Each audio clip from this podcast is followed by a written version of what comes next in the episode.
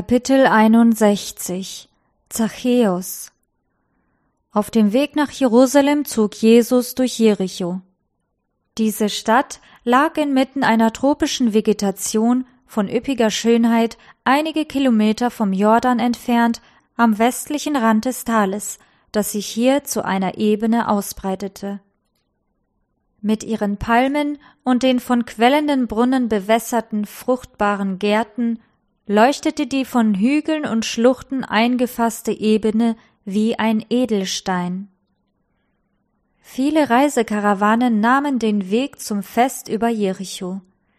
Ihre Ankunft leistete stets eine festliche Jahreszeit ein, doch diesmal bewegte das Volk von Jericho ein tieferes Interesse.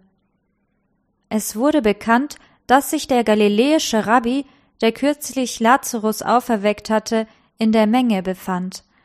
Obwohl Gerüchte von Anschlägen der Priester verbreitet waren, wollte das Volk ihm huldigen. Jericho gehörte zu den Städten, die einst den Priestern vorbehalten waren. Und auch jetzt noch wohnten viele von ihnen dort. Zudem lebte in dieser Stadt eine Bevölkerung von sehr unterschiedlichem Charakter. Jericho war ein großer Handelsmittelpunkt, in dem sich neben Fremden aus verschiedenen Gegenden römische Beamte und Soldaten aufhielten. Das Eintreiben des Zolls machte die Stadt zur Heimat vieler Zöllner. Ein Oberster der Zöllner, Zachäus, war Jude und wurde von seinen Landsleuten verachtet. Sein Rang und sein Wohlstand waren der Lohn für einen Beruf, den diese verabscheuten und der nur als eine andere Bezeichnung für Ungerechtigkeit und Wucher angesehen wurde. Dennoch war der reiche Zöllner nicht der gefühllose Betrüger, der er zu sein schien. Unter dem Deckmantel von Eigennutz und Hochmut schlug ein Herz, das durchaus für göttliche Einflüsse empfänglich war. Zachäus hatte von Jesus gehört. Überall hin waren Informationen von dem einen gedrungen, der sich auch gegenüber den geächteten Menschenklassen freundlich und höflich verhielt. Im Herzen des Obersten der Zöllner war die Sehnsucht nach einem besseren Leben erwacht. Nur wenige Kilometer von Jericho entfernt hatte Johannes der Täufer am Jordan gepredigt, und dessen Bußruf hatte auch Zachäus vernommen. Die an die Zöllner gerichtete Anweisung fordert nicht mehr, als euch vorgeschrieben ist, war ihm zu Herzen gegangen, obwohl er sie äußerlich missachtete. Er kannte die heiligen Schriften und war davon überzeugt, dass er falsch gehandelt hatte. Als er nun die Worte hörte, die von dem großen Lehrer stammten, spürte er, dass er in Gottes Augen ein Sünder war. Doch was er von Jesus gehört hatte, ließ Hoffnung in seinem Herzen aufflammen. Zu bereuen und sein Leben zu reformieren, war selbst bei ihm möglich. War nicht einer aus dem engsten Jüngerkreis des neuen Lehrers auch ein Zöllner gewesen? Zachäus begann sofort der Überzeugung zu folgen, die ihn ergriffen hatte, und an jenen Menschen, die er geschädigt hatte, wieder gut zu machen. Schon hatte er begonnen, seinen bisherigen Weg zurückzuverfolgen, als die Nachricht durch Jericho eilte, dass Jesus in die Stadt kommt. Zachäus wollte unbedingt den Herrn sehen. Gerade erst begann er zu begreifen, wie bitter die Früchte der Sünde schmecken und wie mühsam der Pfad ist, auf dem er versuchte, sich von dem Unrecht abzuwenden. Missverstanden zu sein und beim Bemühen, seine Fehler wieder gut zu machen, argwöhnisch betrachtet zu werden, das war schwer zu ertragen. Der Zöllner sehnte sich danach, den einen anzusehen, dessen Worte sein Herz so hoffnungsfroh gemacht hatten. Die Straßen waren überfüllt, und Zachäus, von kleiner Statur, konnte nicht über die Köpfe der anderen hinwegsehen. Keiner würde ihm Platz machen, so rannte er ein wenig der Menge voraus zu einem Feigenbaum, dessen Äste sich über den Weg breiteten. Der reiche Zöllner kletterte zu einem Platz in den Zweigen, von wo aus er die Kolonne überblicken konnte, wenn sie unter ihm vorüberzog. Die Menge kam näher und schritt vorbei, während Zachäus versuchte, den zu erkennen, den er sehen wollte. Durch das Geschrei der Priester und Rabbiner und die Willkommensrufe der Menge hindurch fand das unausgesprochene Verlangen des Obersten, der Zöllner, Eingang in Jesu Herz. Plötzlich, gerade unter dem Feigenbaum, blieb eine Gruppe stehen. Die ganze Begleitung stockte und Jesus, dessen Blick in der Seele zu lesen schien, schaute nach oben. Der Mann auf dem Baum glaubte nicht recht zu hören, als er vernahm Zachäus, steig eilend herunter, denn ich muss heute in deinem Haus einkehren. Die Menge gab den Weg frei, und Zachäus ging, wie in einem Traum, den Weg voran zu seinem Haus. Doch die Rabbiner erblickten finster drein und murmelten unzufrieden und abschätzig, bei einem Sünder ist er eingekehrt? Zachäus war von der Liebe und Zuneigung, die Jesus ihm, dem Unwürdigen, entgegenbrachte, überwältigt und sehr verwundert, und er verstummte. Nur die Liebe und Ergebenheit gegenüber seinem neu gefundenen Meister öffneten ihm die Lippen. Er wollte sein Bekenntnis und seine Reue allen mitteilen. In Gegenwart der großen Volksmenge trat er vor dem Herrn und sprach Siehe Herr, die Hälfte von meinem Besitz gebe ich den Armen, und wenn ich jemanden betrogen habe, so gebe ich es vierfach zurück. Jesus aber sprach zu ihm Heute ist diesem Hause Heil widerfahren, denn auch er ist Abrahams Sohn. Als der reiche Jüngling von Jesus weggegangen war, hatten sich die Jünger über die Worte ihres Meisters gewundert. Wie schwer ist's, dass die, so ihr Vertrauen auf Reichtum setzen, ins Reich Gottes kommen. Sie hatten einander gefragt, wer kann dann selig werden? Nun war ihnen die Wahrheit der Worte Christi demonstriert worden, was bei den Menschen unmöglich ist, das ist bei Gott möglich.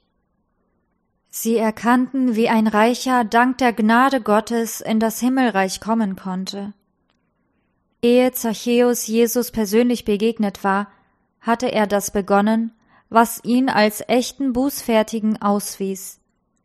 Bevor er von Menschen beschuldigt wurde, hatte er seine Sünde bekannt. Er hatte sich dem Wirken des Heiligen Geistes überlassen und begonnen, die Lehren umzusetzen, die für das alte Israel ebenso geschrieben waren wie für uns heute. Gott hatte gesagt, wenn dein Bruder verarmt neben dir und sich nicht mehr halten kann, so sollst du ihm Hilfe leisten. Er sei ein Fremdling oder Gast, damit er bei dir leben kann. Du sollst keinen Zins noch Wucher von ihm nehmen, sondern sollst dich fürchten vor deinem Gott, damit dein Bruder neben dir leben kann. Du sollst ihm dein Geld nicht auf Zins geben, noch deine Nahrungsmittel um einen Wucherpreis. So soll nun keiner seinen Nächsten übervorteilen, sondern du sollst dich fürchten vor deinem Gott, denn ich, der Herr, bin euer Gott. Diese Worte hatte Christus selbst gesprochen, als er in der Wolkensäule verhüllt sein Volk führte. Und die Antwort des Zachäus auf die Liebe Jesu zeigte sich im Mitleid mit den Armen und Leidenden. Unter den Zöllnern herrschte ein geheimnisvolles Einverständnis, so dass sie das Volk unterdrücken und sich gegenseitig in ihrem betrügerischen Handeln unterstützen konnten. Bei ihren Erpressungen führten sie nur aus, was schon eine fast allgemein übliche Sitte geworden war. Sogar die Priester und Rabbiner, die sonst verächtlich auf die Zöllner herabschauten, bereicherten sich unter dem Deckmantel ihres heiligen Amtes auf unehrliche Weise. Doch kaum gab Zachäus dem Einfluss des Heiligen Geistes nach, als er sich auch schon von jedem unredlichen Handeln abwandte. Keine Reue ist echt, wenn sie nicht eine völlige Umkehr bewirkt. Die Gerechtigkeit Christi ist kein Mäntelchen, um Sünden darunter zu verbergen, die nicht bekannt und nicht aufgegeben wurden.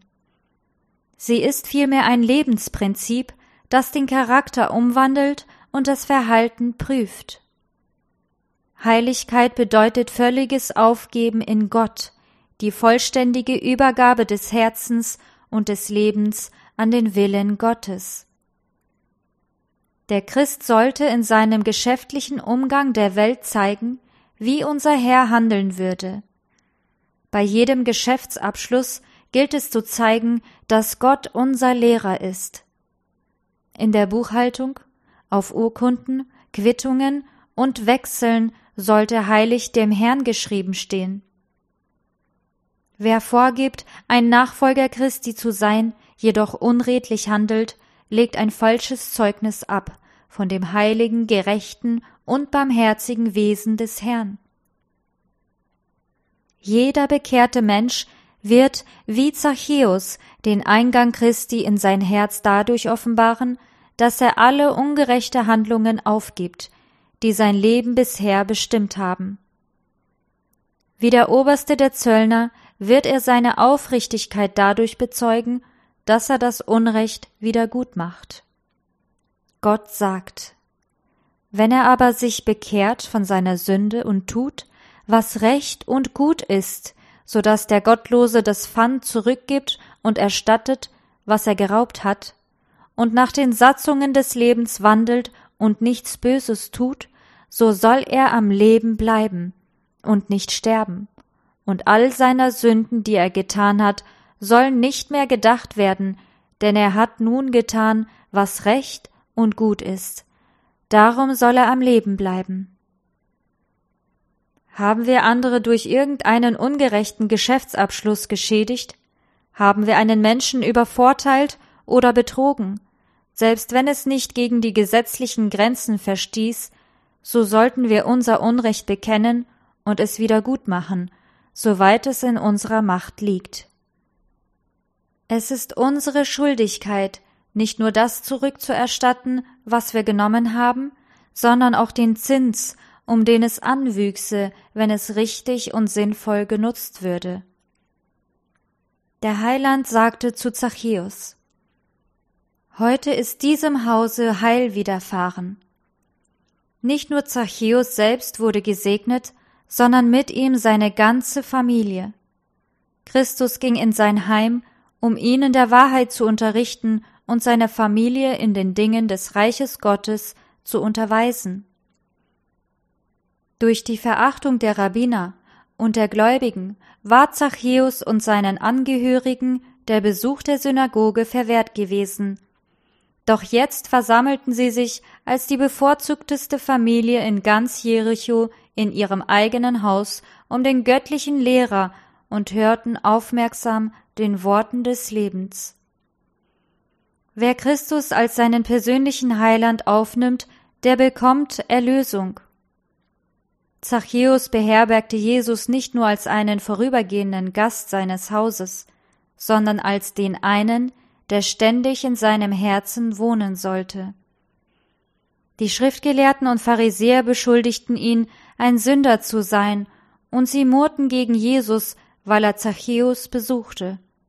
Doch der Heiland erkannte in diesem Obersten der Zöllner einen Sohn Abrahams, den die aus dem Glauben sind, das sind Abrahams Kinder.